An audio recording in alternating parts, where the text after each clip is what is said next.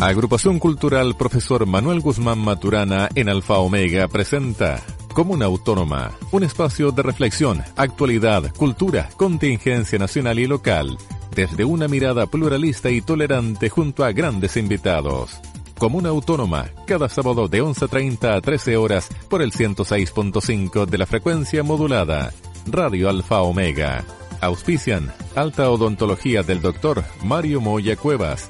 Carnes La Chepita, Empresas Amaco, Manquehue Servicios, Germania Restaurante, Loreto Cornejo Propiedades, Gestión Inmobiliaria Integral, Compraventa de Propiedades, Administración y Arriendos. Quedan junto a ustedes los conductores de Comuna Autónoma.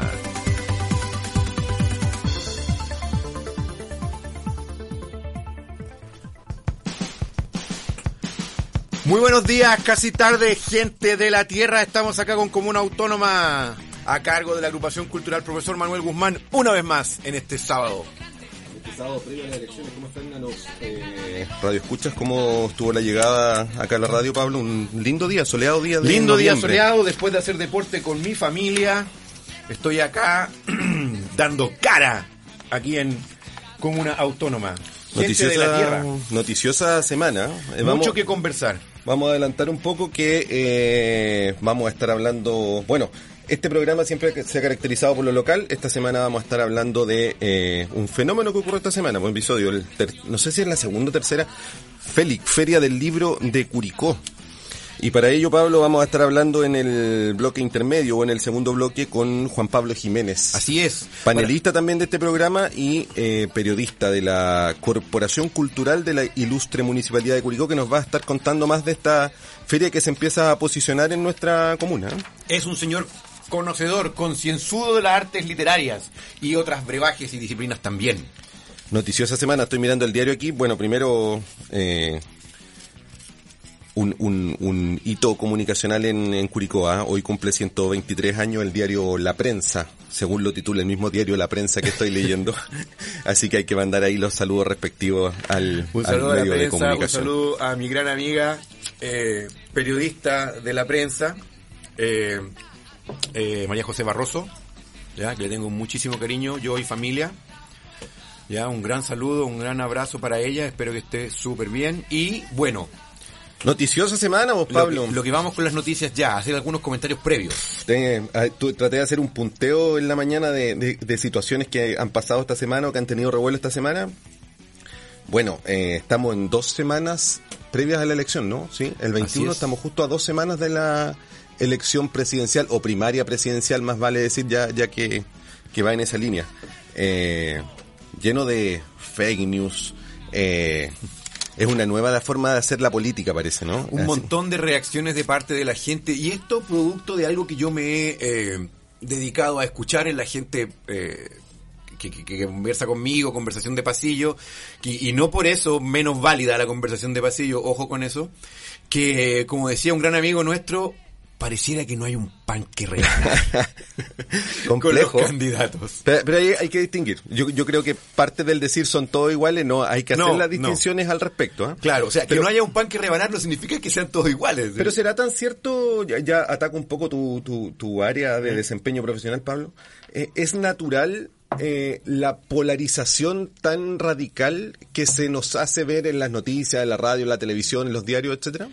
Sí, fíjate que eh, yo hablaba con un paciente, un señor octogenario ya, eh, muy letrado, muy culto, y me decía, lo que pasa es que las personas se encuentran decepcionadas, se encuentran decepcionadas, eh, y muchos de ellos se encuentran en una eh, comodidad, en una comodidad de estar buscando constantemente a aquel que le pueda resolver una serie de problemas. Entonces, ¿qué es lo que hacen los candidatos? Tomaron esto a raíz de un montón de, eh, qué sé yo, consultoras de- a nivel de, de psicología social, de comportamiento del consumidor, etcétera, etcétera, etcétera, y les han generado un discurso a cada uno de los eh, candidatos que va directamente relacionado con resolver alguna serie de conflictos que tiene nuestra sociedad hoy por hoy. Entonces lo que busca muchas veces la gente, lo que me decía este paciente muy muy, muy letrado, decía, lo que busca es que en definitiva la solución esté afuera, que sea otro el que me traiga la solución y de esa forma yo me quedo en mi comodidad de no hacer nada, ¿ya? O de hacer nada, mejor dicho. Esa forma más bien tradicional y errada de entender la democracia, digamos. Claro. Alguien claro. me trae la solución, yo elijo cuál de los siete planes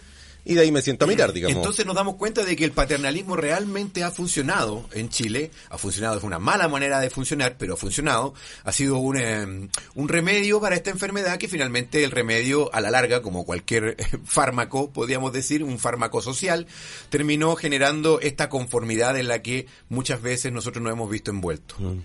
Y, y cada vez se radicaliza más.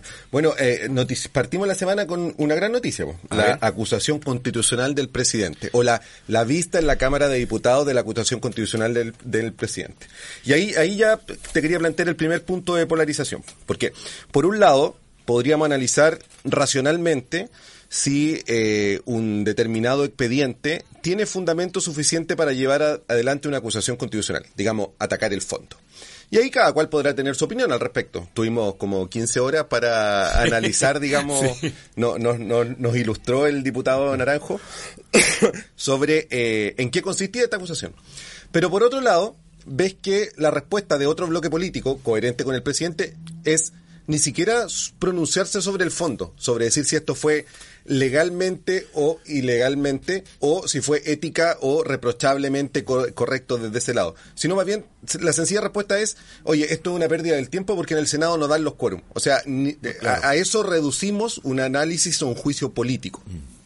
Entonces, eh, ahí vemos la primera polarización, porque, porque finalmente, más allá de las opiniones que tenga cada uno, eh, la acusación en sí eh, llama a un juicio ético, un análisis ético que uno tuviese que hacer de la figura del presidente o de la primera magistratura del país. Exacto. Que, bueno, en la visión de este paciente octogenario tal vez te diría, ya no la esperamos, ya no es tema el, el, el análisis ético de la figura del presidente. Yo creo que se da para un análisis a nivel micro y a nivel macro. Eh, y todo este, esta, este revuelo valórico que se genera eh, es algo que uno puede muchas veces compartir en su casa, con su familia, con su señora, con su pareja, ¿no es cierto? También conversarlo con los hijos, que son un poquito más grandes, eh, porque los chiquitos realmente no, no entienden mucho esto. Entonces, ¿qué es, lo que, ¿qué es lo que digo yo? ¿Qué es lo que le digo yo a la gente? Les digo, extrapole todos estos valores todo esto que estamos tratando de nosotros como, como república, tratando de, de- de imponer Ajá. para nosotros, eh, extrapólelo a su familia. ¿Qué opinaría usted si algo así pasara en su casa, Claro. si pasara con un tío, si pasara con un, con un vecino? ¿Cuál sería su reacción? ¿Ya? No, no, muchos dicen, lo que pasa es que los presidentes y los senadores son, perte- son pertenecientes como a otra casta, entonces tienen otras, otras atribuciones, ¿no es cierto? Y tienen otras habilidades. Pero nos estamos, me estamos olvidando considerablemente de la impronta humana que tenemos todos. Y desde ahí poder valorizar lo que pasa también a niveles macro, a niveles macro. Entonces, ahí se genera una, una cierta de, una, cierta, una suerte de confusión, digo yo, acerca de qué es lo que yo estoy tratando de validar en mi familia, en mi círculo más cercano, en relación a esto que está pasando a nivel país. ¿Ya? Entonces, es algo ético, es algo moral, independiente de que no de los quórum, todas esas vicisitudes que son más bien legales, que son más bien del, ¿no es cierto?, jurídicas. eh, similares a hablar 14 horas con el fin de que llegue un último diputado para Claro. un voto. A eso se reduce A finalmente eso la se discusión. reduce, exactamente. O sea, ¿cómo buscar el resquicio tan chileno que tenemos nosotros de encontrarle la quinta pata al gato, como decimos vulgarmente? Y, en definitiva, lo que nosotros queremos hacer es entender valóricamente cuál es el comportamiento de un político. O sea, yo creo que debiese estar en nuestras cartas de análisis de, de tener, tenemos siete cartas hoy en día a la presidencial, digamos. Seis hombres, una mujer, doña Yasna. Eh, entonces, eh, yo no sé si eh, en, las, en las variables que de plano no está, cuando se nos presentan estas cartas de encuesta de la encuesta A, B, C, D, G, que crea realidad finalmente, está la consulta sobre el ejercicio ético del poder. ¿A alguien le importará el ejercicio ético del poder como un factor determinante a la hora de elegir un candidato? Y desde luego que debiese ser sí. Cuando, cuando hablaba recién de la mediatez, eh, finalmente estamos hablando de quién me va a traer el pan y el agua. Finalmente, Exacto. esa es la- a, a- a eso se reduce, como si a eso se eh, eh, refiriera la primera eh, autoridad del país, digamos. Entonces, ¿habrá un ejercicio ético? Sí, yo creo que falta, falta un aspecto relevante del raciocinio y del ejercicio cognitivo de las personas de poder plantearse este tipo de problemáticas y darles una solución, aunque sea en vuestras mentes, gente de la Tierra. ¿Por qué? ¿Por qué lo digo? Por, tomando un poco lo que tú acabas de decir, David, muchas veces estas encuestas, estas, eh, estas consultoras, al generar estas informaciones que son de Vox Populi, crean realidades. Claro. Entonces, al parecer, la realidad está siendo creada por una institución, por un organismo que te está diciendo a ti cuál es la realidad, en vez de que la realidad emerja de ti, de tu familia, de tu grupo de referencia. ¿Entiendes? Entonces, eso es lo que yo veo ahora. Las personas generan realidades a partir de lo que, de lo que dice la televisión, de lo que dicen las redes sociales, de lo que dice incluso la radio. Entonces, ¿cuál es el llamado que hace como una autónoma? ¿Qué es lo que, ¿Cuál es el llamado que hace la Corporación Cultural eh, Manuel Guzmán? Que la realidad salga de usted y de ahí que se proyecte. Claro. Que no busque generar una realidad a partir de los elementos externos que, que usted está introyectando en definitiva. Independiente del, del, del, del candidato o el plan de gobierno que sí que estamos Totalmente pensando. Eh, totalmente el análisis debiese ser al todo, más allá de, de leer en sí un, un plan de gobierno, un proyecto, el- el- los tan cuestionados que lo suben 20, 30, 40 días antes de la elección, tiene que ver con si eso que se está planteando de fondo lleva una línea ética del ejercicio del poder para Chile en el 2021, 2022 hasta el 2026 en el fondo.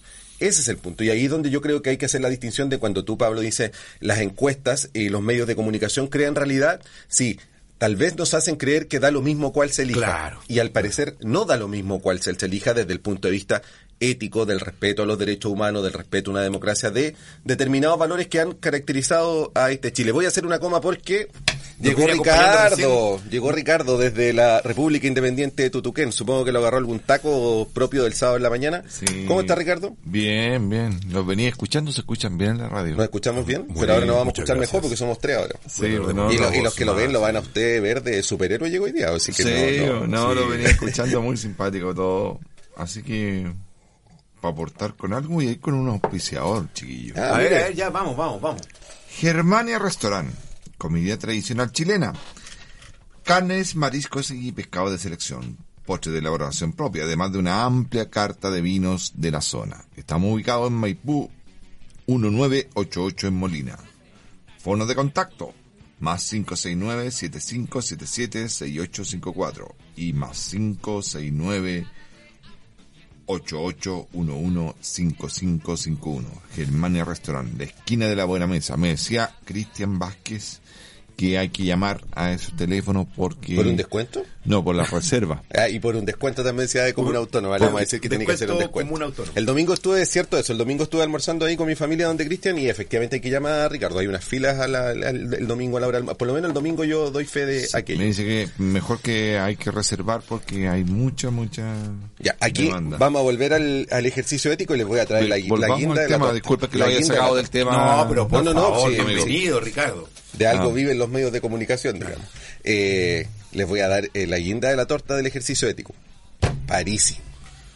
¿Qué opina don Ricardo de este factor Parisi, del Parisi, que el partido de la gente, digamos, en número, el partido, uno de los partidos más grandes de Chile? Sí. Lo que, a ver, ¿qué opino? A ver, lo, lo divido en dos, en dos opiniones. Una del, del personaje, Ya. que me parece eh, nefasto. O sea, independiente del color político que tenga, si alguien pretende ser presidente de un país o Es reírse como en la cara del país, ¿no? Así como... no, por eso primero divido al, al- en, en dos opiniones, la del, la del personaje. Y el personaje no, que no esté en Chile, que no esté en Chile eh, es preocupante. ¿Es Eh, un plus o es- en contra? Es un en contra. ¿De quién? ¿De este gallo? De que este gallo esté fuera. Sí, Ya. sí. Y, o sea, y- más que, más que un contra un impedimento, si no puede entrar, digamos. Claro. Y lo otro que me, que me llama, eh, que es más importante, me llama más la atención que eh, la gente que lo apoya. Yo conozco mucha gente que dice que va a votar por Parisi con el, con el argumento de que no es más de lo mismo, es distinto y, y lo que ustedes comentaban anteriormente respecto a lo que le indican los medios de, de comunicación, este gallo venía echándose como 10 años con aporte en opiniones económicas, etcétera En la red, yo me acuerdo que en algún Sí. momento llegaron los hermanos Parisi, que eran como, En ese digamos, tiempo las estaba- joyas de la corona en materia de Sí, economía. Estaba Rafael Garay, había muchos Ah, personajes. otros personajes. opinando de economía. Entonces tenía muchos seguidores en ese tiempo. Y Parisi es uno de estos personajes que aparece opinando de economía en- de una forma transversal, de una forma distinta. Y eso at- atrajo mucho a la gente. El, el- el- el que lo veía, a, a Garay también, tenía muchos Pero seguidores. eso, eso revela un, un- un sello de un 10% de la población, ¿no? Sí. Que yo creo que también fue un factor inspirador en el Piñera 2 o en el Piñera 1, que tiene que ver con este hombre que viene Sí. Desde el más allá a traernos la Claro. solución, esa especie de rey Midas. Se que- baja del platillo volador, digamos. Y nos trae la solución, o sea, nos trae el secreto finalmente para un éxito económico, reduciendo todo a lo económico, porque pareciera que ese es el único factor que se mide sin que sea importante, si finalmente todos tenemos que pagar cuentas, trabajar y mantenernos. Pero no es el único factor determinante. Algún día conversábamos con Pablo y creo que estaba tú, Ricardo, que ¿qué entendemos por progreso? Si el progreso de un país es que llegue alguien con el secreto universal y nos diga esto es lo que se hace para tener tal resultado, muy, mucho, muy paternalista. digamos. Claro, es, es- es casi desde una perspectiva religiosa. O sea, ¿qué me Claro. ofrece esta religión versus la que me ofrece otra? ¿A cuál me adhiero? Entonces, yo por eso, por eso quiero, a veces desde mi perspectiva, yo sé que a lo mejor a usted le interesa más lo político en sí, eh, pero desde la perspectiva mía me interesa muchísimo más conocer lo que tú dices, Ricardo, los argumentos que tiene la gente para votar por tal o cual personaje. ¿Y por qué? Porque creo que eso es un diagnóstico. Cuando la gente te dice por qué, es un diagnóstico. ¿Ya? Por ejemplo, eh, ah, sin, ir, más lejos, no- nosotros en psicología usamos mucho un, un test que se llama test desiderativo, donde le preguntamos al paciente, si usted no fuera una persona, ¿qué le gustaría hacer? Entonces la persona te puede decir cualquier cosa. Me gustaría ser un ventilador, por ejemplo, ahora que lo veo ahí. ¿Y por qué? Bueno, porque le es útil a las personas. Ah, entonces la utilidad le interesa. Ya, estoy centrado en la efectividad de algo. O estoy centrado en los demás porque estoy ayudando, ¿no es cierto?, al prójimo. Entonces, eso te da un análisis, por ejemplo, de, de las elecciones que tienen las personas. Y esto, fíjense que eh, de, de elegir un candidato u otra, u otro, perdón, eh, no es más que un test psicológico Claro. proyectivo. ¿Cuál es mi deficiencia? ¿Cuál es mi falencia como persona que busco que se compense con un sujeto que me vende, y ahí asocio con las redes sociales, me vende A, B o C eh, solución? Ahí, ahí hay una operación eh, cognitiva, digamos, Sí. Pablo, que es bien llamativa. Porque finalmente, si tú miras, estamos analizando el... el- eh, bueno, para no hacer una discriminación, yo eh, eh, eh, subí a este escenario a Parisi, primero porque está fuera de Chile, digámoslo, y Claro. es una candidatura que había sido bien llamativa en ese punto, más allá de que alguno de estos tres que estamos hablando que no nos escuchen la compartan o no. Pero tiene que ver con... Parisi tiene un discurso muy estudiado, que es en el fondo, Sí, sí. llevamos 40 años engañados, parte de este negocio, que nos hemos sentido parte de un éxito, que el éxito que no es tal, porque el- este- esto está concentrado la riqueza en cuatro o cinco personas que eh, hacen negocio a nuestra espalda. Digamos, a, a grosso modo, esa es su línea central y de donde saca todo su argumento. Entonces, ahí retomo con lo que indica Pablo. Hay un 10% de la población donde dice, eso es tan cierto y a mí me es tan coherente ese discurso que lo otro lo borro. Estoy dispuesto a transarlo. Sus deudas, su no deuda puede entrar al país, el test del COVID sea efectivo, no Me sea efectivo, me da igual. Entonces, ese, ese, ese Es un discurso de llamativo. reducción. Y eso se Es reduce también a todos los candidatos, por ejemplo. Sea Boric, sea eh, Cast, eh, digamos que puede que a ti tú digas, mira, hay que controlar el acceso o hay- tenemos que hacernos cargo de la migración. ¿Ya? Así como un tema, estoy sacando línea de Cast. Y propone algo tan eh, extremo, podría sonar que decir, bueno, yo voy a poner una retro y voy a hacer una zanja. Y hay personas que, con tal de lograr la solución, el medio parece ser poco importante, independiente que el medio va a ser poco efectivo. Exacto. O sea, no sería difícil poner una excavadora con 7000 kilómetros a hacer No. una zanja de Arica. de Es Nicol- Nicolás. Maquiavelo, ¿no es cierto? Sí, es que cuando parten con la base de, de la pregunta de quién te representa, yo creo que ahí marcamos ya divisiones eh, ideológicas entre uno y otro habitante. Y no, no me quiero referir a los payasos, a los candidatos.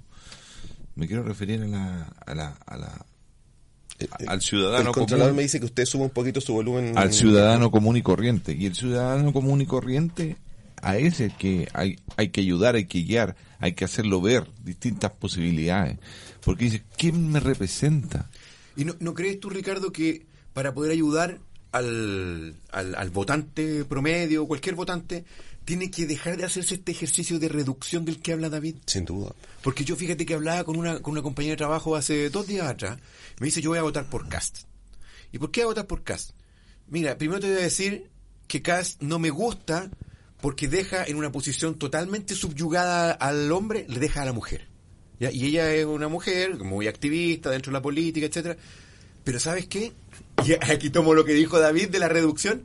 La verdad no me importa tanto porque cualquiera de los otros que salga va a ser peor. Entonces, soy capaz de renunciar a mi libertad de mujer, soy capaz de, de renunciar a todo lo que he luchado durante años para mi respeto, con tal de que se termine la delincuencia, por ejemplo. La delincuencia que es un tema mediático.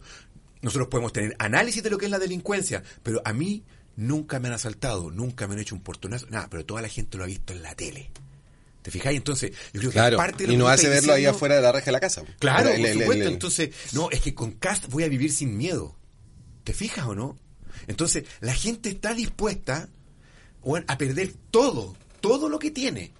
Todo lo que tiene con tal de sumarse a ese rótulo de seguridad. Estoy dispuesto a, perder mi libertad con tal de tener seguridad. Voy a votar por ¿Estás dispuesto a transar tu mayor humanización con el fin de eh, proteger tu reducto personal? Ojo, no, no, abiertamente, si aquí lo estamos hablando hace meses que estamos en este programa, es poco probable que yo eh, sea un seguidor de Cast. Y, y- y Claro. hay que transparentar en ese sentido.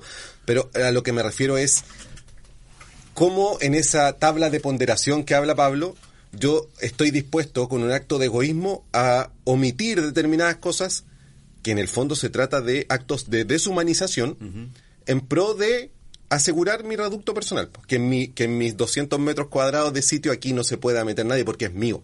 Claro. Es mío y se te olvida que el del lado es un otro, un otro igual de válido que tú, con igual de argumentos válidos que tú. Eh, Y eso se genera en cualquier escenario. En- hasta en un debate político hoy en día que tú ves en las noticias, eh, hay, hay poco de análisis, más bien de quién saca el estandarte más grande y tapa al otro. Entonces, eh, se vuelve compleja la elección. Yo creo que como dijo Pablo antes de que llegara Ricardo, cuando llegó Ricardo, es, es difícil encontrar el pan para rebanar, digamos. Eh, es, es- es muy complejo. Como decía un amigo por ahí. Un amigo. Claro. Entonces, ya llevamos dos noticias de la semana. La acusación constitucional que partimos cuando no estaba Ricardo, eh, que tenía que ver un poco con... Ah, qué bueno que partieron con eso, porque Con- con este es factor, una eh, lata, compadre, es un circo. Es un circo, sí. Eso. No, pero mira, justo de eso tomamos para sacar una conclusión al respecto, era que ese circo que se nos hace mostrar eh, nubla el fondo. Que tendría que haber un análisis del ejercicio ético del rol del presidente de la República, Piñera u otro. Ya no, no, no lo estoy reduciendo en este sentido. Y se nubla por el circo, se reduce una operación matemática como decir, oye, si en el Senado no dan los números, da lo mismo, demos vuelta a la hoja, pasemos. Y se va a olvidar y en el próximo mes va- vamos a hablar de otro tema, vamos a hablar del nuevo, eh, la, de la segunda vuelta. Claro. el tema. Sí, ¿Qué La segunda vuelta en diciembre, la ¿no? pauta? Mire, ya voy a hacerle eh, check a la acusación constitucional ¿Ya? y a la situación Parisi. Vamos a pasar a otro punto. Y se lo voy a estar a usted, Ricardo. ¿Y Chile? ¿Revivió Chile en la eliminatoria? ¿Es tan cierto? ¿Qué tan complejo Anoche- se ve ese escenario? eh, per- perdió Uruguay. Uruguay viene... 1-0, yo ese partido. La, la cualidad de los uruguayos, que jugando mal, igual tienen buen puntaje. En la eliminatoria, eh, porque tienen una astucia uruguaya de sacar puntos a último minuto en cualquier estadio. Y, y Chile revivió en pos de... pasa como lo mismo en la política. El, en el fútbol, el menos malo y estable, el que sobrevive. Y eso está pasando hoy en el fútbol, por ejemplo. Eh, las selecciones no, no están jugando, desde mi punto de vista, no están jugando a un super nivel futbolístico.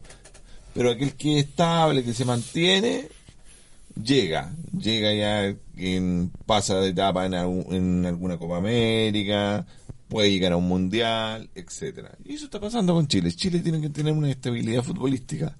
Y a partir de ahí, bueno, pueden, pueden tener buenos resultados. Está muy peleado. eh, son las clasificaciones a un mundial más difícil de- del mundo, como, como dicen por ahí. Y es así porque eh, un país como Bolivia, eh, futbolísticamente hablando, le puede pintar la cara a un Brasil en La Paz o un Ecuador en Quito le puede ganar a, a un Uruguay por el tema de la altura. Entonces son muy reñidas estas estas clasificatorias o eliminatorias como, como le quieran llamar, para el próximo mundial. Y aquí otro tema también que la FIFA hace alrededor de tres semanas tenía como propuesta hacer el mundial cada dos años. Cosa que muchos desecharon porque pierde el atractivo el mundial de fútbol. Y el mundial de fútbol es, parte de la historia ya nuestra de, la humanidad. Y tiene que ser esperado ardientemente por cuatro años para que tenga ese, ese valor, ¿no es cierto? Claro. Entonces a los cada dos años, ah, bueno, no importa, porque tú en dos años más tenemos la oportunidad, ¿no es cierto? Sí, y hoy día hay un, hay un tema comercial tan fuerte en el, en el fútbol que se, se está poniendo por encima incluso del rendimiento físico de los de los futbolistas, por eso muchos pasan con lesión. Ejercicio ético del poder en el fútbol. Claro, exactamente. Por eso los jugadores se lesionan, dicen, oye, este gallo se dedica a esto, ¿por qué se lesiona?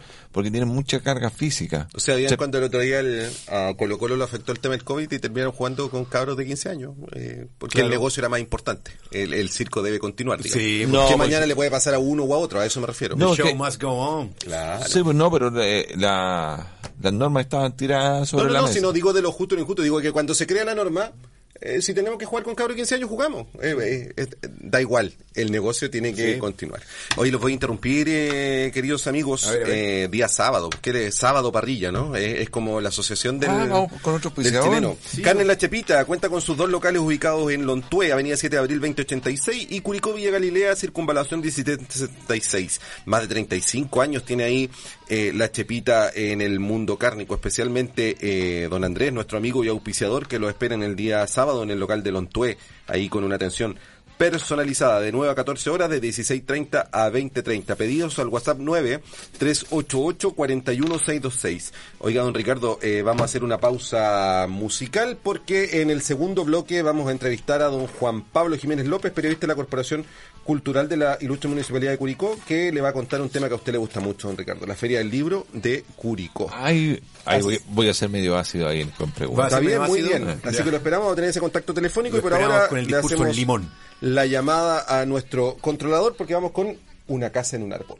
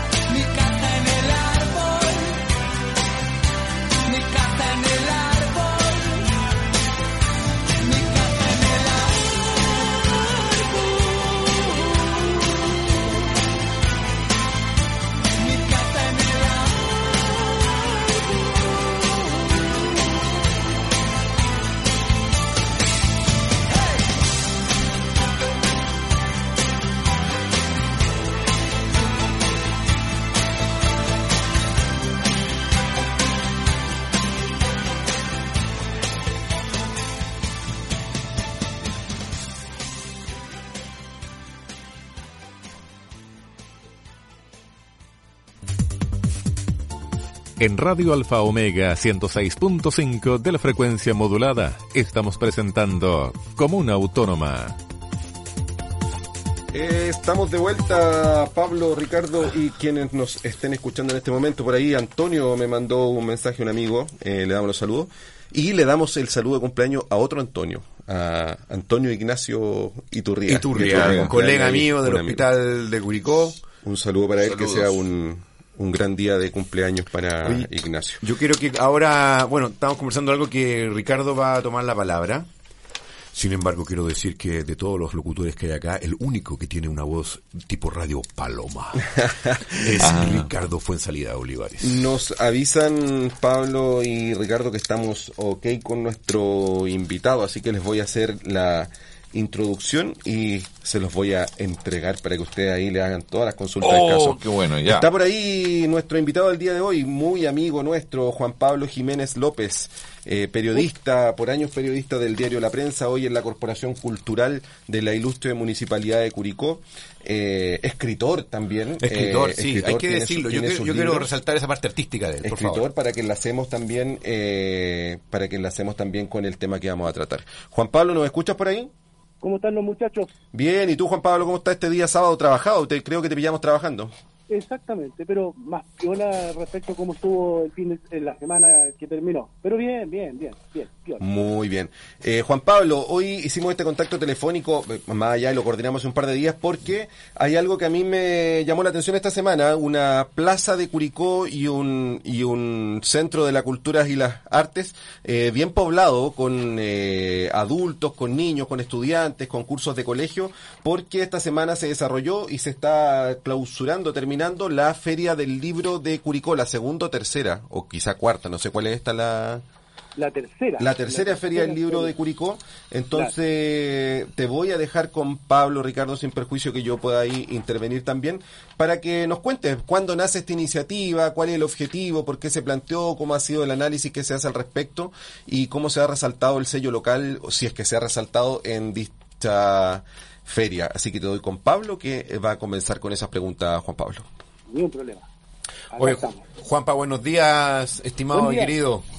Oye, nosotros estábamos acá con algunas discusiones respecto al tema del libro, de lo que significa la feria del libro, de eh, principalmente cuál ha sido la acogida que ha tenido la gente. Hay diferentes eh, perspectivas eh, perspectiva bien variopinto en este aspecto. ¿Cuál es tu visión? ¿Cómo lo ha acogido la gente esto de la Feria del Libro, particularmente este año que es al mismo tiempo un año bien, bien especial, ¿no es cierto? ¿Cómo lo, has, visto tú? Sí, ha sido, eh, bueno, semana intensa, como les contaba, pero bien gratificante y bien, buena la respuesta del público en un año que viene a ser eh, que esta versión, la tercera, se hizo híbrida, el año pasado se hizo 100% online y la primera en 2019 fue no existía pandemia, así que se hizo con total normalidad.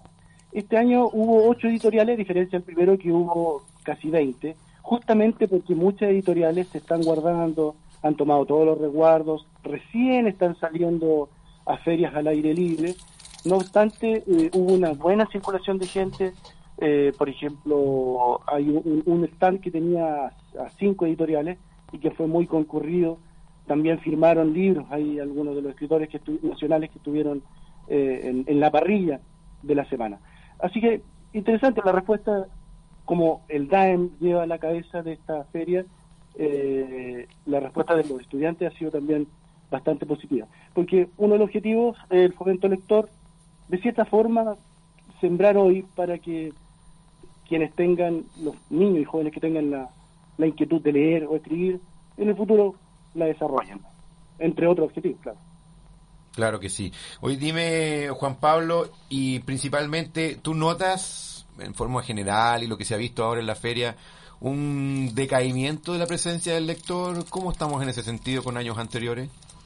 Sabes que es una pregunta que a mí me tocó hacer eh, cinco entrevistas a los ahí les voy a contar quiénes han estado de los, de los escritores y escritoras. Eh, y le hice esa pregunta a varios. En Chile se lee poco y todos me respondían que, igual me sorprendió un poco, me decían que no, que en Chile se está leyendo bastante, o por lo menos se está leyendo eh, más que hace algunos años. el problema siempre el, el recurrente es el impuesto a los libros. El precio, claro. Puede parecer eh, extraño decirlo, pero si tú ves, hay mucho libro pirata en la calle. Claro. Mucho. Y eso es, hay un indicador de que parece que igual se lee bastante. Podría ser más, pero no es tan, tan escuálida eh, la situación hace 15, 20 años, como se observaba antes. Así es. Oye, eh, fíjate que estaba conversando con Ricardo que también quería hacer algunas intervenciones. Ricardo, ¿qué te parece si pudiéramos conversar Dijo con que iba a ser ácido, ¿ah? así que, dijo, que... dijo que viene No. con el viene con el premio limón. Yo, yo asistí antes de la a esta feria del libro, A la primera, entonces. a la primera, antes de la pandemia, y me pareció Claro, muy 2019. muy interesante, pero lo que no me gustó es que vi, vi puro trabajadores de la municipalidad como asistente. Entonces como ocupando cargo. O sea que los asientos. Llenemos los asientos porque están invitados ya listos. Y no me gustó no ver gente ¿No te pareció la mejor difusión, Externa. Claro. Eh, a mí, por ¿la ejemplo, no... primera? Me gustaría, claro, la primera, me gustaría que llegara a zonas rurales, por ejemplo, esta feria del libro. ¿Por qué no llevar a un, a, un, a uno de los escritores connotados que, que vienen, llevarlo a una escuela rural? Pero, pero yo creo que eso se, no, no sé, salvo que Juan Pablo pueda corregir ahí, yo vi en estas redes sociales de la municipalidad que estaban en distintos puntos Sí. desarrollando esta feria del libro. Esa vez yo fui al, Claro. al Instituto Inglés, fui a ver a Arcos y estuve también en el Teatro Provincial, pero me llamó mucho la atención ese hecho de que no, en, en- en- esa fue la primera, de que no hubiera público en general, porque cuando hacen el llamado y público en general, el- ese público en general no estaba. Y veía puros funcionarios de la municipalidad que estaban ocupando los puestos, ya vámonos, viene otro escritor, hay que irse para allá. Pero siempre, quizá ahí, eh, ahí para, para eh, redondear un poco, Juan Pablo, siempre la gente, eh, nosotros, eh, manifestamos la, la necesidad de eh, hacer llegar la cultura, digamos, en todas sus manifestaciones. Pero el público curicano es reactivo a ello, Juan Pablo? Eh, a ver, contestando un poquitito lo que dice Ricardo, no sé si fue tan así. ¿eh? Ya. Eh, no sé si tan así. Sin ánimo de ofender nada, pero No, por supuesto. estaba ahí al medio, entonces me extraña un poco esa observación. Eh, en la primera feria del libro, claro, se fue mucho a colegio. Cristian Arco estuvo en colegio. La segunda fue 100% online. Y este año, justamente como estamos, eh, seguimos en pandemia, sí, seguimos en pandemia. Entonces no era tan fácil seguir en los colegios. Y uno de los temas que justamente se hizo evaluación ayer, eh, volver a salir a los colegios con los escritores nacionales y con los locales. Así que es una de las tareas a perfeccionar también. Mm. Pero hay una vinculación, porque al, al explicar lo que tú decías que está vinculado, o, est- o está a cargo del DAEM, digamos, del- de la dirección de- del Departamento de Educación Municipal, eh, hay un necesario enlace con los colegios. Yo veía que, no sé si por, Claro. no hay no hay tanta voluntad cuando uno es tan pequeño, pero ya el hecho de que te lleven a una feria del libro marca eh, cierto sentido en relación con la lectura, digamos. Claro, y como les decía hace un rato, el sello también es, una, eh, es apuntar hacia los estudiantes, y que fue algo que también destacaron a escritoras y escritores eh, como positivo también, de sembrar desde ahora, desde que son niños o adolescentes, el tema de la lectura. ¿Hubo concurrencia que no fuera de la gente común y corriente? ¿Cómo, perdón? ¿Hubo concurrencia de gente común y corriente? Sí, claro. Pero si los sí. los de la municipalidad también son común y corriente, Sí, digamos. No son los Avengers. Oye, Juan Pablo, eh, No, es que eso y- y, cómo, cómo opera el tema en la organización de la inclusión de eh, escritores locales? Tú eres uno de ellos, digamos, pero pero estoy hablando del colectivo o de la de la creación literaria local. ¿Se Pero contempla dije- también, Juan Pablo? Y, y este año, y cada año ha sido más fuerte. Y justamente yo, una de mis funciones ha sido la, la logística de los escritores y escritoras locales. Ya, perfecto. y, y ha sido cada año más fuerte y de hecho ayer se le, se le entregó un pequeño estímulo, cada uno tuvo su entrevista correspondiente, pudieron vender libros en un stand dedicado especialmente a los eh, locales.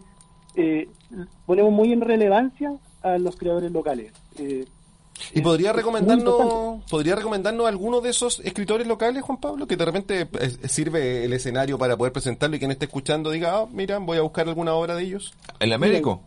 Bueno, el Américo clásico. El Américo. Reyes ganó un premio el año pasado, si no me equivoco, a nivel nacional.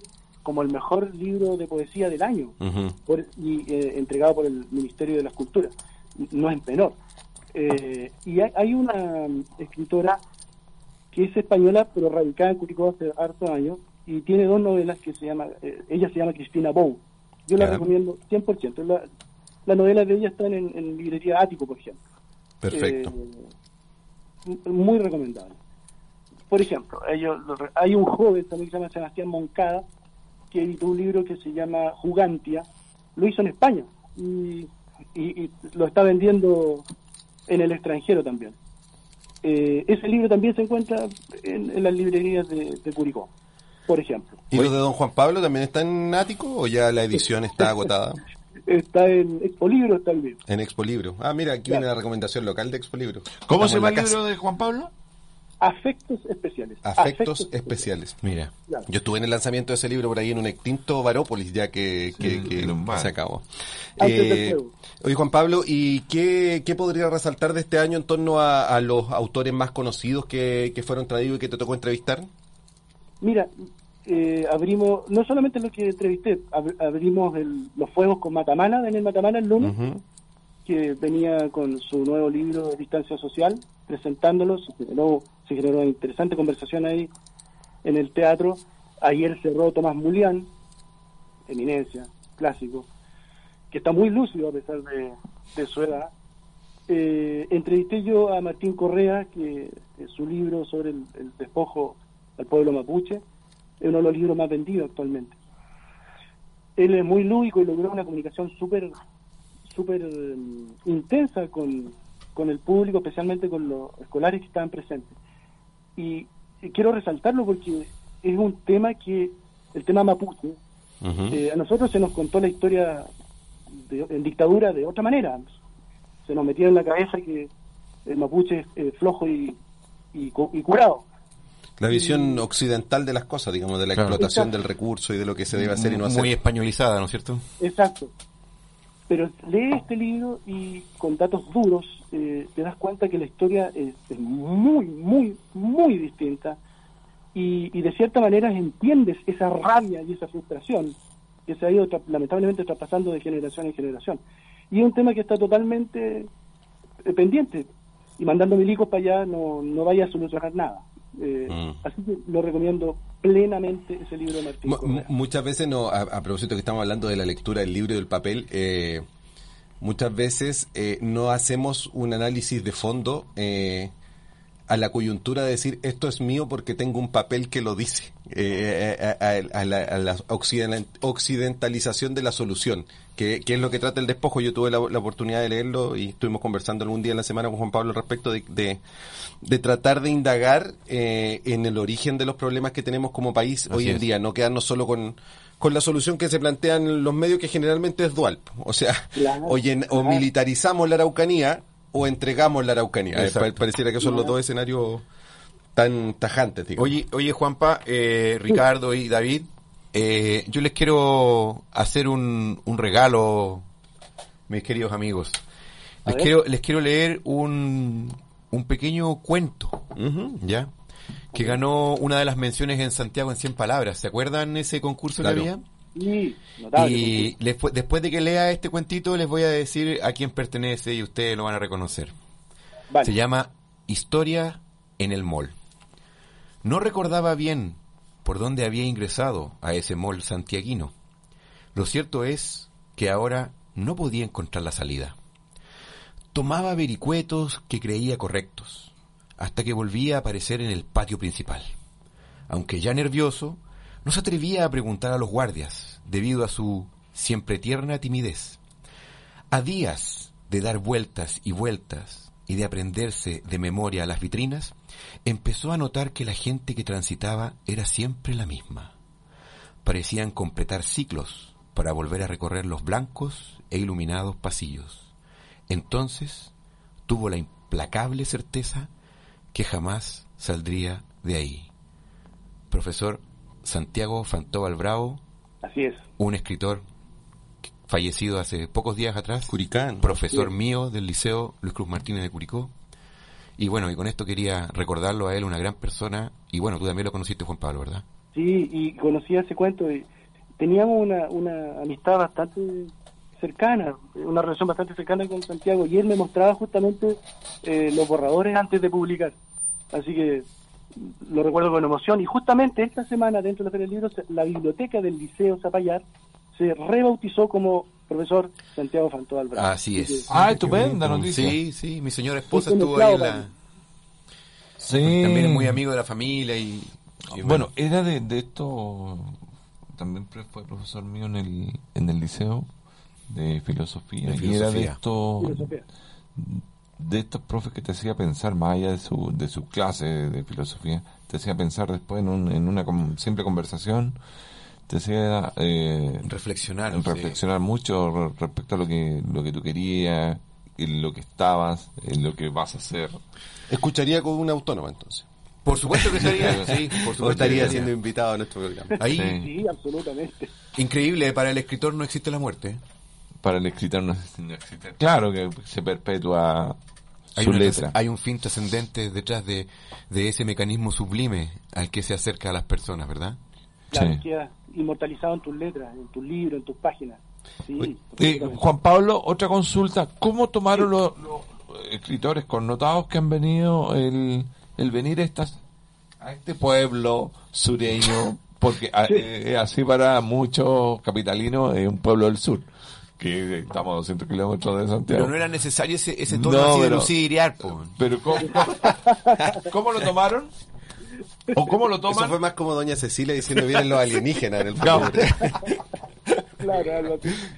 Luego sabéis que todo, por ejemplo, Tomás Mulián, él lo iba a hacer online y dijo, dos días antes dijo, no, voy a ir en tren para Curicó. Voy. Y Eso, miércoles. Y la primera vez que venía a Curicó, y está, sabéis que todos, todos con muy buena energía, todos muy, mm, mm, claro, puede ser un poquito como la visión de provincia, pero todos con esa cosa, que lindo lo que se está haciendo eh, a nivel de, de, de libros, de, de literatura, de, de dar- de dar a conocer las letras, qué sé yo. Eh, todos lo tomaban, todos lo comentaban, que bueno que se hagan cosas así en ciudades como Curicó. Eh, y eso daba un buen pie, porque partíamos con la pata derecha para las entrevistas.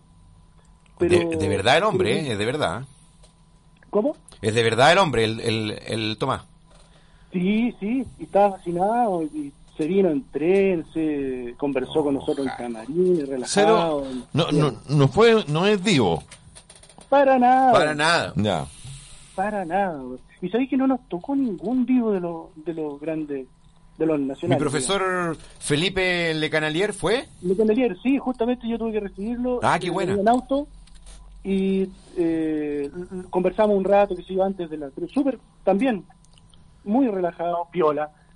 Se subió al escenario y empezó a hacer chucha. Él no fue entrevistado, él hizo su charla, su exposición solito. Tuvo Amanda Cepeda también en esa línea, claro que online, ese mismo día.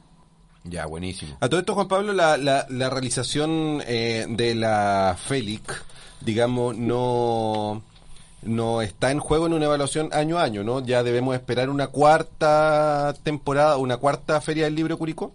Claro, justamente, y tenemos varias, tenemos y tengo varias ideas para eh, eh, ver otros enfoques y hacerlo de otra manera y ya tener a otra gente, ojalá contar con algún escritor o escritora extranjero, eh, pero inmediatamente todo lo que pueda ser perfectible. Oye, y a, la- a las editoriales más pequeñas, digamos, eh, ¿les funciona este tema? ¿Se vende libro, Juan Pablo, en estos stands que se montan en la Plaza de Curicó?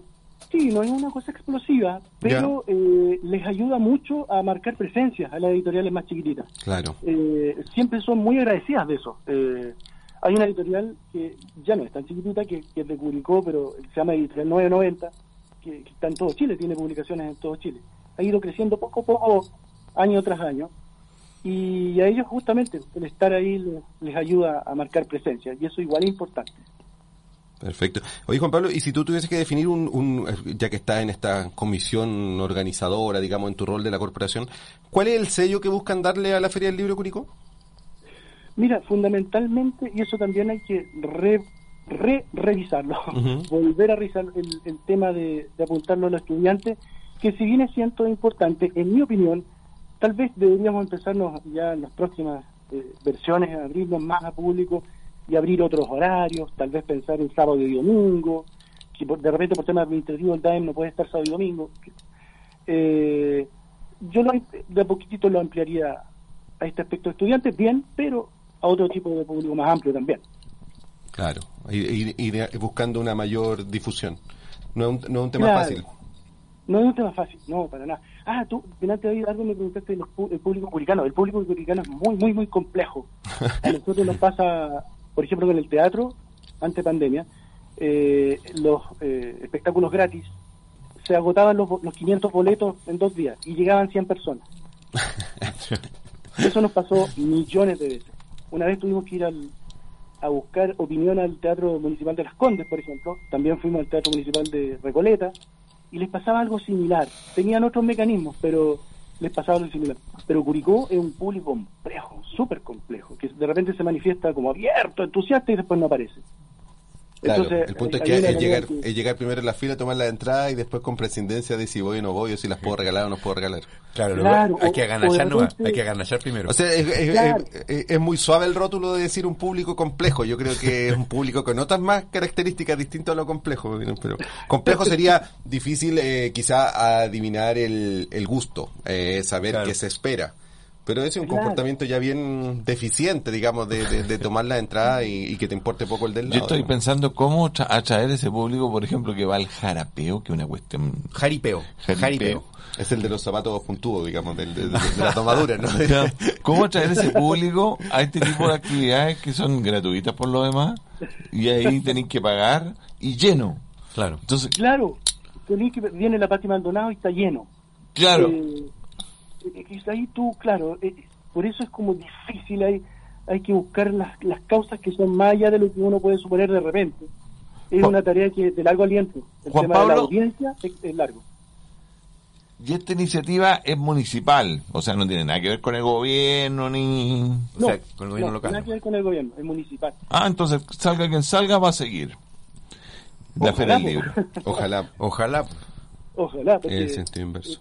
claro, salga quien salga, hay que ver después los enfoques, depende de quién, quién salga más Depende de los autores también que va a empezar a traer. Ese es el tema. A- Acuérdense que los DAIM van a desaparecer también, entonces... Claro, cambian los servicios locales de educación.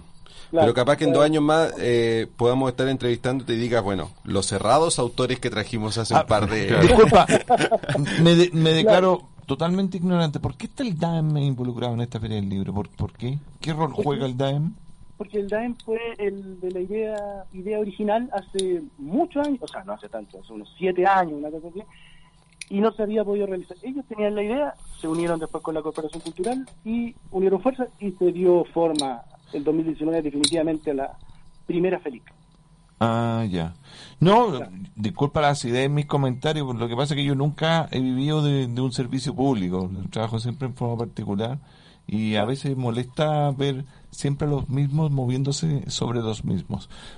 Eh, pero que esa, bueno, esa igual es, un- es una crítica relevante, pero también eh, Desde tiene que lo- ver un poco con el otro prisma. lado. O sea, Claro. al final, si tú traes un autor y, y te privas de que los funcionarios municipales no puedan asistir... Yo te- y- la estructura. no, no, pero digo, y entregar un, un auditorio vacío eh, es, es poco coherente al respecto. Sí. También la motivación tiene que estar en que más de nosotros tengamos que generarnos el espacio para poder asistir a este tipo de actividades. Sí, claro, yo desconozco la estructura de, de- de cómo funciona internamente una municipalidad y quién es quién, es quién digamos. Por eso hacía el Claro, No alcance. se sabe quién es quién. que- por eso hacía el alcance que, que tenía que ver el DAEM. Gracias, gracias Juan Pablo Juan por, Pablo, por eh, no le quiero dar tanta gracia porque usted es parte del común autónomo, Sí, así claro. que más bien era como una obligación de Es su estar pega con nomás, con su pega cumple nomás Juan Pablo. Está Eh, en la Corporación. Cultural de la Ilustre Municipalidad de Curicó, pero también está en la Agrupación Cultural Sí, Manuel Guzmán Maturana. somos servidores Así públicos, que, sí. querido Juan Pablo, Chascón querido, le damos muchas gracias. Que Un tenga un, abrazo grande. buen sábado. Eh, saludo en su casa, Oye. saludo a su Esperancita que han dado por ahí media delicada de salud. Un abrazo grande y eh, muchas gracias desde acá. Y nos vamos a despedir, Juanpa, te vamos a despedir con una canción que te llega al alma, ¿no es cierto? Sí. ¿Tenemos la renga o no? Vamos a escuchar El Rebelde de Te vamos, la te a te vamos a chasconear un poco más, hermano. Voy a abrir una cerveza entonces. Eso, destápese una. Chao Juan Pablo, que estés bien. Un Abrazo grande, cuídate, Juanpa. Chao. Gracias. Por ahí he de andar buscando un rumbo ser socio de esta sociedad me puede matar Soy el que nunca aprendió desde que nació cómo debe vivir el humano. Llegué tarde al sistema, ya estaba enchufado, así funcionando.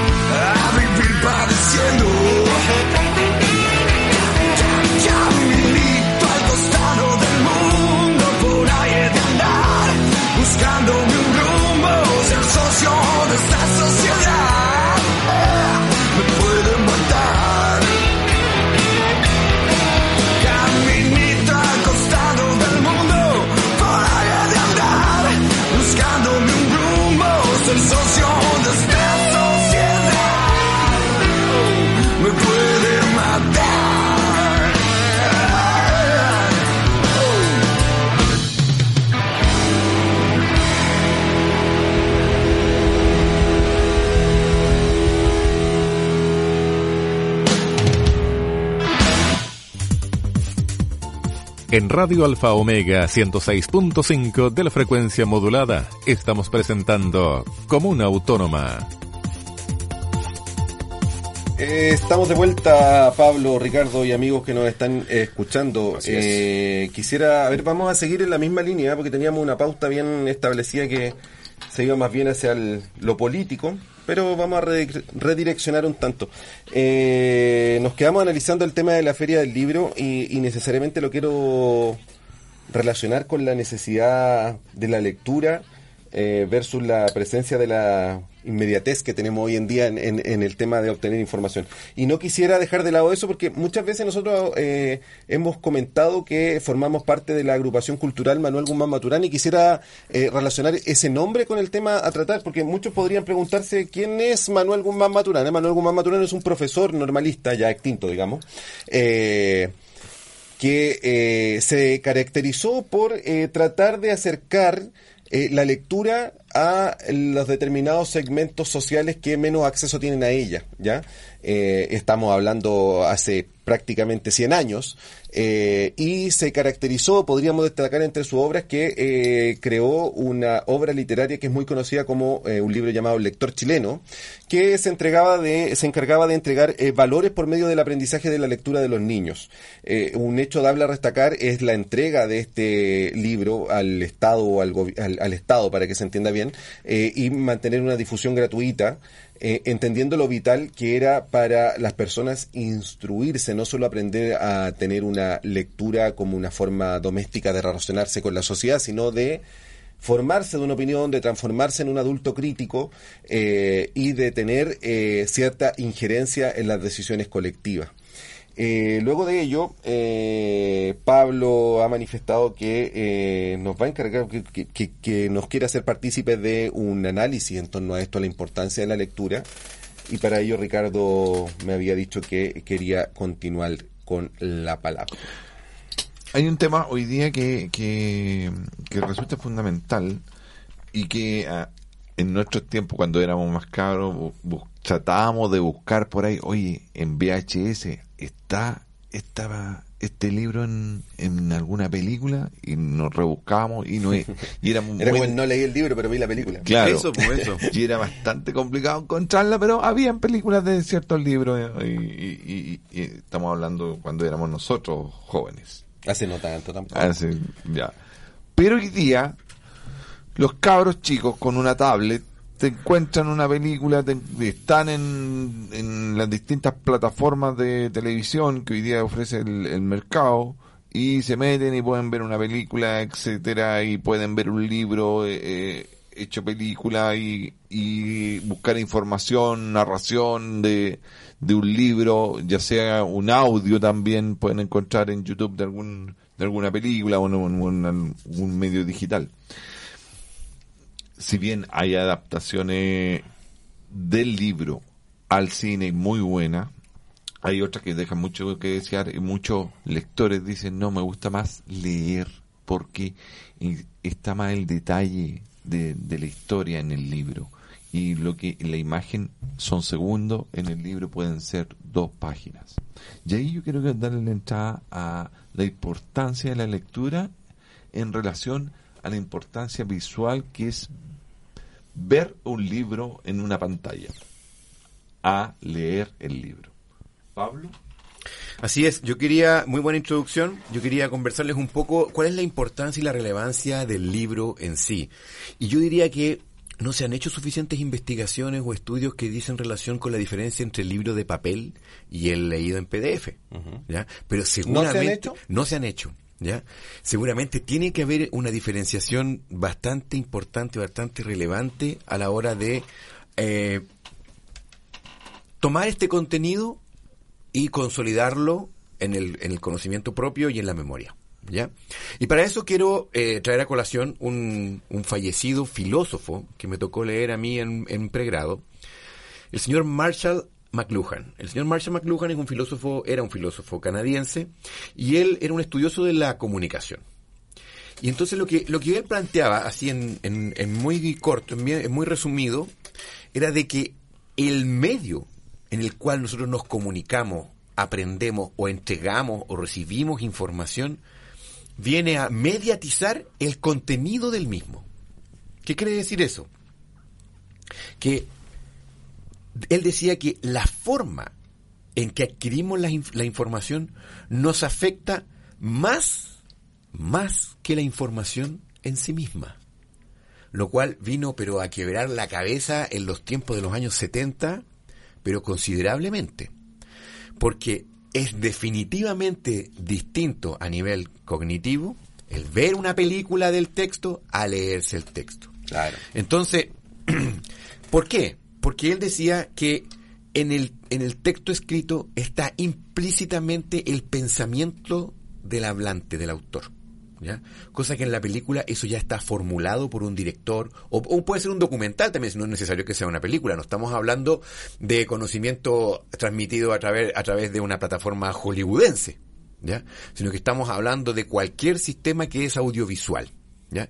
Entonces muchas veces nosotros decimos, bueno, pero es que yo tomé el curso, tomé el postítulo, tomé el magíster online. ¿Ya? Es lo mismo nomás, y de hecho es mucho más cómodo porque está ahí en tu casa. Y resulta que lo que te dice Marshall McLuhan, y que está evidenciado con una serie de investigaciones, es que que usted lo esté viendo de la pantalla genera una impronta absolutamente distinta a que si usted está en la clase. ¿ya? De hecho, hay como niveles. El nivel más básico, más básico de transmisión de información es a través de una película, de algo audiovisual, ¿no es cierto? De un medio audiovisual. Es básico en la capacidad que nos hace de Eh, reflexionar. de reflexionar y de interiorizar esa información, ¿ya? De hecho, también está muy relacionado con la cantidad de tiempo que esto se mantiene en la retina, Técnicamente la realidad creada. Te la Exacto. entrego. El, se- el segundo paso, el segundo paso que ya es un poquito más profundo, es lo que estamos haciendo nosotros, que es la radio. ¿No es cierto? La información que se entrega a través del oído. Y hay un tercer paso que es el de la lectura. ¿ya? El nivel de la lectura del cuento, de la revista, de cualquier obra literaria es, es muy diferente. Además, creo que, como les digo, falta información acerca de qué diferencia hay entre el papel y la pantalla para poder leerlo. Pero de alguna forma hay un proceso creativo donde tú estás haciendo una simbiosis entre la información entregada por el autor y la que tú generas al asociarla a contenidos propios Como tú proyectas esto. como tú proyectas esto. Y ojo, y aquí me quiero ir un poquito a la metafísica de la pedagogía.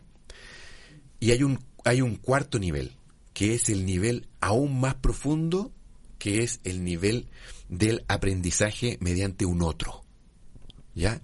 Que es lo que nosotros en arte de la simple relación, digamos. en la relación, cuando tú tienes a otra persona que te está enseñando algo, que es el método socrático, ¿no es cierto? Que Sócrates se reunía con sus cinco o doce, claro, o doce discípulos, y ellos, y ellos estaban escuchando a un maestro, estaban escuchando a un maestro y reflexionaban junto con él y el maestro iba aprendiendo, se generaba un vínculo comunicacional y un vínculo incluso también afectivo entre la relación profesor-alumno. Y por eso que es tan importante el profesor Manuel Guzmán Maturana. Pero en, una, en, un- en un en un vínculo que permite a un otro crear una realidad. Crea no en una- el paternalismo, digamos. No, claro, por eso te iba a decir de que en la realidad que se crea es vincular. Entonces, vincular viene de la palabra dos, ¿no es cierto? O sea, es el profesor el que transforma al alumno y el alumno transforma al profesor. ¿Ya? Que es algo que realizan muchos los japoneses, los que estudiamos las artes marciales, con el sistema del senpai. El senpai significa literalmente hermano mayor. Ojo, no significa maestro, no significa maestro. Senpai significa el que sabe, o el que nació, bueno, el que nació primero en realidad. El hermano mayor. Ya se traduce en, en castellano el hermano mayor. Entonces, es una persona que eh, al enseñarte ciertos contenidos está aprendiendo también al hacer ese ejercicio. Y ese ejercicio solamente se da en el vínculo humano. ¿Ya? Entonces, atención, atención sería esto. el, el nivel más básico de comunicación, pero el más perfecto. Pero el más perfecto. Porque lo que dice otro filósofo y psicoanalista francés, Jacques Lacan, para los que lo siguen, y que yo sé que hay muchos colegas que lo leen, eh, lo único que tenemos para comunicarnos es el lenguaje. Y así todo es imperfecto. ¿Ya? Porque el lenguaje, bueno, y ahí vienen otras temáticas un poquito más profundas que viene relacionada con el, el lenguaje que nosotros aprendimos, que es el lenguaje de nuestras madres. ¿Ya? Y obviamente, como todos tuvimos una madre distinta, o, o aquella nodriza que nos alimentó, tenemos una forma de conceptuar las emociones que emanan a través del lenguaje, porque el lenguaje, en definitiva, no tiene otra función que despertar emociones en el otro. ¿Ya? Incluso cuando yo estoy enseñando, dice Lacan, dice, yo estoy enseñando algo, lo que estoy tratando de entregar no es información, porque no estoy programando al otro, estoy entregándole emociones que lo hagan activar ciertos aspectos que ya están in- interiorizados. Pero si yo me baso en una mala técnica de comunicación, voy a generar malas emociones. Claro, digamos. porque la otra persona se va a enojar, se va a, Emociones sen- negativas, no se va a resentir, ¿no es cierto? Y va a aprender otras cosas. O va, en el, en el- a ver, quiero decir aprender desde el, desde el término piagetano constructivista. ¿Qué significa esto? Que aprender no es, no es nada más que reordenar material que ya tengo en mi interior. ¿ya? Yo cuando hacía clases en psicopedagogía, que yo le decía, les usaba la, la siguiente analogía con mis alumnos. Le decía, aprender es lo mismo que una cinta magnética, un cassette. Y los cabros jóvenes no saben lo que es un cassette, entonces no saben lo que es un VHS, etcétera. Yo le digo, miren, un cassette es una cinta que tiene pequeñas limaduras microscópicas de hierro o de metal. ¿Ya? Habían cassette de cromo, ¿no es cierto? Habían cassette de, eh, de ferro, metálica, etcétera, etcétera. Entonces cuando pasa el cabezal, las reordena. Pero cuando tú le grabas algo a un cassette, no le estás metiendo información No, claro. sino que estás reordenando componentes que ya tiene. Eso es el constructivismo en definitiva. Y eso es lo que te lleva a ti a leer un libro e interpretar lo que decía recién Ricardo. O sea, es que encontré detalles en el libro que en la película del Señor de los Anillos o del Hobbit no estaban. Y ojo, que hay que decirlo, Peter Jackson fue una, un excelente Claro, adaptador claro, de la... Sí, de la- o, o la, pe- o o la, la imagen ¿Mm? pasa tan rápido que no queda grabado. No queda grabado, claro, grabado como queda el libro que tú lo puedes leer y, leer y releer cuántas veces. Miren, en la, la antigua, la, eh, el, el antiguo, ya, quizás ya un adagio dentro de la filosofía, usted lea el principito cuando es niño, léalo cuando es adolescente, léalo cuando es adulto, porque cada vez que lo lea le va a encontrar cosas distintas, ¿no es cierto? Ya, eso es algo muy como cuando uno ve Matrix, ¿no es cierto? De las Wachowski que hoy la veo ahora que tengo 43 años y sabes que cuando vi la primera vez el año 2000 la película o el 99 no la entendí, no vi esto. Bueno, eso pasa La, realmente la- con la una edad cronológica lleva implícitamente una readecuación de cómo yo ordeno los elementos dentro Exacto, de claro. porque la gente somos un cassette en definitiva, ¿ya? Somos un cassette. O quien lo podría decir de una forma más mitológica, más metafórica, somos una piedra. Entonces, ¿qué es lo que va, qué es lo que va haciendo que nosotros en definitiva no, nos esculpamos? Es sacar pedazos, no es meter pedazos, ¿no es cierto? Es sacar pedazos de la piedra hasta que quede, no sé, el pensador de Rodán. ¿ya? Entonces, ¿a dónde voy con esto? ¿Y por qué me doy esta vuelta larguísima, creo yo? Porque me gustaría que las personas que nos están escuchando empiecen a valorar lo que significa aprender desde, desde una desde, desde un tercer orden. Recuerden que el primer orden es lo audiovisual, lo segundo es lo puramente auditi- auditivo y el tercer orden es la lectura. ¿Ya? O sea, sin lugar a duda, es lo que más tenemos a la mano para poder llegar a un conocimiento propio. ¿Ya? Porque tener a la mano un senpai o un maestro que nos esté enseñando una u otra disciplina no es tan fácil, ¿no es cierto? No es tan fácil. Pero tenemos los libros ahí. Tenemos, tenemos, tenemos a Condorito ahí, ¿no es cierto? Para aquellos que quieran un humor, un humor eh, distinto, un humor sano, un humor, eh, qué sé yo, que Pero lleva... ahora, si, no- si nos es tan natural ¿Mm? y lo tenemos tan a la mano, ¿por qué el comportamiento colectivo es evitativo de ello, Pablo? Yo creo que tiene que ver con lo que hablamos al principio de mi paciente octogenario. O sea, no me quiero esforzar mucho. Por favor, deme lo más fácil. O sea, pero finalmente ha sido lo dañino de los medios de comunicación. Yo creo Porque que finalmente sí. si tú me entregas todo, o sea, Sí. hoy en día digamos que, no sé, hace 30 años, y yo tengo 37, ya 30 años, en Molina, cuando había que hacer un trabajo uno iba a la biblioteca. Claro. Y estaba el caballero que decía, ¿qué viene usted? No, tengo que hacer un trabajo del cuerpo humano, y buscaba de los siete atlas que habían, porque si estaban ocupados tenías que esperar que... Entonces, Claro. hoy en día un cabro chico, o sea, mi hija mueve para arriba y para abajo el celular. Busca, ve YouTube, lo que quieren. No, no, no voy a entrar al juzgamiento si eso es bueno o malo. Pero me refiero a que eh, el tener un acceso tan mediato a las respuestas eh, eh, se transforma en un adulto muy poco reflexivo. Y La esa posición es muy cómoda. Sí, es muy sí, cómoda muy porque cómoda. finalmente si yo... eh, Voy a dar el ejemplo coloquial y burdo. Si yo quiero hacer pan amasado, voy a poner en Google y me van a decir, no sé, dos tazas de harina, una de agua, etcétera, etcétera, y ahí está el producto, listo. No hay una necesidad reflexiva en torno a obtener respuesta. Y ahí comparamos perfectamente esta, este tratamiento del tema en el programa con el inicial. Porque si, si tú no te encargas de nada, sino más bien elegir una de las siete recetas, es más de lo mismo. No hay una reflexión y no con eso uno no está conllevando a que, tengan, que tengamos una opinión u otra. Pero a lo menos que tengas el proceso reflexivo en torno a ello. Y por eso a mí me llama la atención siempre si es tan con natural a nosotros, eh, ¿de dónde viene la evitación de lo mismo? Y, y no es una respuesta, más allá que todos tengamos una idea, como tú me dices, Pablo, eh, es difícil de detectar para comenzar a tratar, digamos, como si, si esto No es fuese una sencilla. analogía. Claro. No es sencilla. No, eh, está el tema de la inmediatez, de lo que yo quiero ahora ya, que está que están relacionados con el tema político, que es eh, qué resultado que obtengo yo ahora rápido. Y, el- y el- desde el punto de vista de la lectura, claro, hay un tema de que no me aburro, me da flojera leer, no, no me gusta leer. Entonces, el- la inmediatez también se basa en, en- en- en lo visual, en, en esto, en- con lo cual yo comencé esta co- conversación, di la introducción. Lo visual es mucho más práctico hoy día. Por eso lo toman. Yo lo que veo lo apago y lo retomo después en otro momento porque lo estaba viendo en, en, en algún medio eh, de- del internet, etcétera. Entonces lo veo, lo apago y después lo de y tardo una hora. Es mucho más comercial también. y es mucho más comercial también. Y hay un tema también de referencia. Es decir, ¿cuál es mi referencia? Yo tengo, a ver, hagamos la idea que yo tengo 15 años. Hoy día? ¿Cuál es mi referencia hoy día? a ver, 15 De- años. ya, Marcianeque. Marcianeque.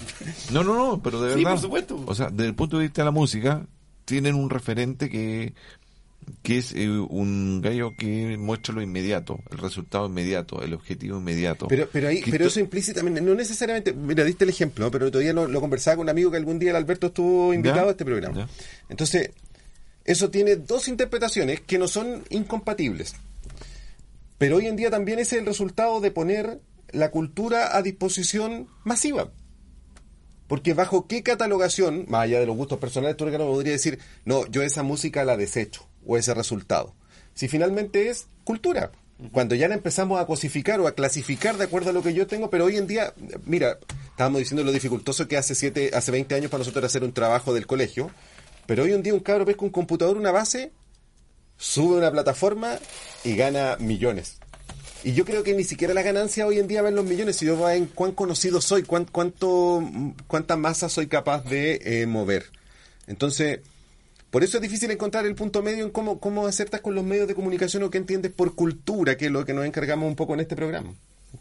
Es complejo analizarlo porque cuando, lo, cuando eh, validamos solo lo nuestro, desechamos por acto todo lo demás.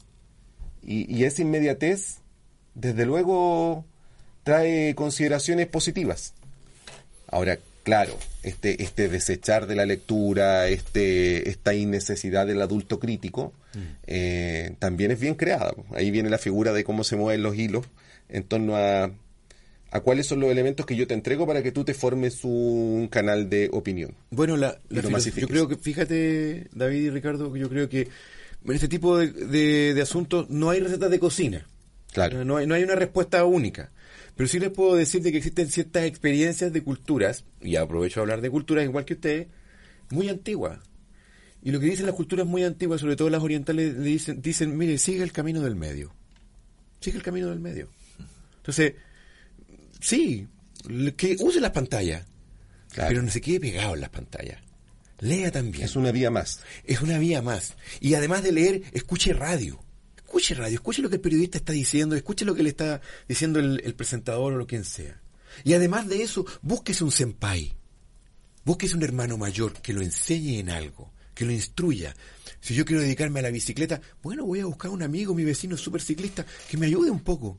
¿ya? Aprender de él, como la mecánica de la bicicleta, cómo subir, etcétera. No, no sea como esos pacientes que quieren verse estupendos y regio y un verano sin polera y van al tiro al médico a buscar la fentermina. O sea, yo creo que un buen médico tiene que decirle, mire, yo le puedo dar fentermina, pero al- venga un control el próximo mes porque usted tiene que haber agarrado la bicicleta, haberse metido a nadar o a hacer básquetbol, fútbol, lo que sea, pero usted tiene que además gastar sus energías en eso porque si no se va a poner adicto a una pastilla que lo va a hacer adelgazar, pero que finalmente usted se va a volver un esclavo siga el camino. Además, cuide su dieta, qué sé yo, no haga esas dietas extremas. No sé, lo que hace, lo que hace un buen, un buen profesional de la salud, que es decirte, siga el camino del medio. Autoformes. Claro, pues fórmese. Y busque un senpai. Oye, ¿cómo? Yo conozco un amigo que, qué sé yo, bajó 15 kilos. ¿Cómo lo hiciste? Y ayúdame. No, mira, lo que yo hice fue, la receta fue esta. Empecé a comer más sano, qué, qué sé yo, no sé.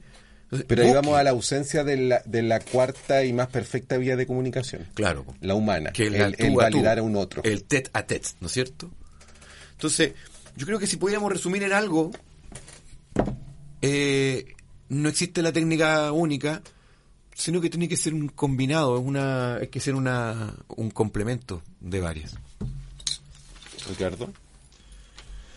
Voy a interrumpir un poco el, el- la conversación, está muy buena, eh, por lo demás. Muchas gracias, Y Paloma. con un auspiciador que es Alta Odontología del doctor Mario Moya. Implantes y rehabilitación. Ubicado en Carmen 764. Atención con hora programada. Eh, se pueden contactar al fono 75 232 8175 o al WhatsApp más 569 8436 7021. Alta Odontología del doctor Mario Moya. Mario Moya. Loreto Cornejo Propiedades, si usted está pensando en este complejo escenario económico, parece en invertir, en guardar sus fondos por ahí, gestión inmobiliaria integral, compra, venta propiedad, administración, arriendos, La dirección web loretocornejo.cl, mail propiedades arroba loretocornejo.cl, ubicada en Carmen 752, oficina 702 del edificio El Renacimiento. Y por otro lado, saludo a nuestro amigo Rodrigo Espinosa de Manquehue Servicios, experto en control de plagas e higiene ambiental para empresas y el hogar, asesoría completa en manejo de plagas urbanas. Lo encuentran en la acera 61 Curicó y en contacto web operaciones arroba mqsa.cl. Eh, ¿Le falta alguien por saludar, don Ricardo? Yo creo que le falta de Amaco. Amaco Servicios Ambientales, amigo David. Una empresa con 37 años de experiencia en el mercado de los servicios ambientales, con presencia en las regiones de O'Higgins, Maule, Ñuble y Biobío. Ofrecemos un amplio stock de portátiles para arriendo, servicio de limpia fosas, transporte de riles, rices, entre otros. La experiencia en el rubro y el constante espíritu de innovación en la gestión nos permiten ofrecer un servicio rápido, eficiente y de calidad. La casa matrista en Arturo Prat, número 55 en Curicó. El fono contacto el 752 311 750 al mail ventascuricó arroba amaco.cl. Así que ya saben, para servicios ambientales, extracción, contacte a Amacos, Servicios Ambientales. Ricardo, fue un gusto el día de hoy, nuestro último programa de noviembre, supongo que nos queda uno para terminar. Ahí estamos en la hora. El Sí. año, estamos no, en que, la hora. quedé, quedé bastante reflexionando sobre, sobre el tema del, de, de- de la referente, la inmediatez, la lectura, en especial lo que comentaba Pablo. Que el, el- el tema de la inmediatez, el, el resultado inmediato a los niños, o cómo distraemos a los niños, oye, regalémosle una tablet. Yo también caigo en eso, también tengo hijos y también tiene su, su tablet y, y- y pasa la mayor parte del tiempo metido en, en aquello. Entonces también es media culpa de mi parte pero tratar de incentivar al, al libro. Lo que he hecho, por ejemplo, yo le he comprado ya historietas de los Avengers. Porque le Sí, eso también he hecho yo. Eh, el cómics de Avengers, la historia de los Avengers, y eso se- lo ha motivado más a, a- a- a la lectura del, del, del cómic más que a ver. el- No tiene, no tiene nada que ver con tu polera de Superman de hoy día, ¿no es cierto? Nada- no, no, esto es DC Comics. Ah, ya, perdón, Lo otro es equivoqué. Marvel. Ah, me equivoqué, me equivoqué. Entonces- Otra empresa, es la Coca-Cola y la Pepsi. Claro, Así, ah, no, ya, ya. no, esto, esto es más norteamericano. Ah, perfecto. La, DC, bien, ¿ah? Espero que la gente que no haya visto por Facebook. la DC es más norteamericana. Ricardo es, eh. Ricardo es Superman, ¿ah? para Sí. que los que Tiene asocien un- la voz con parecido la- increíble a Henry Cavill. ¿no es cierto? No, me han confundido. Pero yo les digo, no, yo ¿Dónde? soy, yo ¿Dónde soy? Christopher Reeve. Ah, Christopher Reeve, Christopher Reeve, como que- Pabliño, un gusto Muy bien, como siempre. pues. Un gustazo, el gustazo ha sido todo mío. Un saludo mucho a mi mamá y a mi papá que los voy a ir a ver y a mi hermana que los voy a ir a ver más ratito. Siempre anuncia la visita, Pablo. Sí, yo el día sábado. Va a estar bueno el almuerzo. ¿vale? Día, día de, del Sablazo, hook, Juan del hook, ¿no es cierto? Del hook en el mentón. Eh, un gusto a todos. Eh, fue un programa especial, Pablo Ricardo. Yo creo que nos dedicamos a. No sé, a veces a uno se le olvida que nos están escuchando y tratamos de, de reflexionar ahí y generar Sí. tal vez la reflexión en un otro. Así que nos despedimos. Gracias a Don Boris por parte de Alfa Omega, nuestro controlador favorito. A y Juan Pablo Jiménez. con Cándidos de Inti y Gimani. Gracias, Juan Pablo Jiménez. Sí, yo le, oye, le agradecimos hasta por el WhatsApp.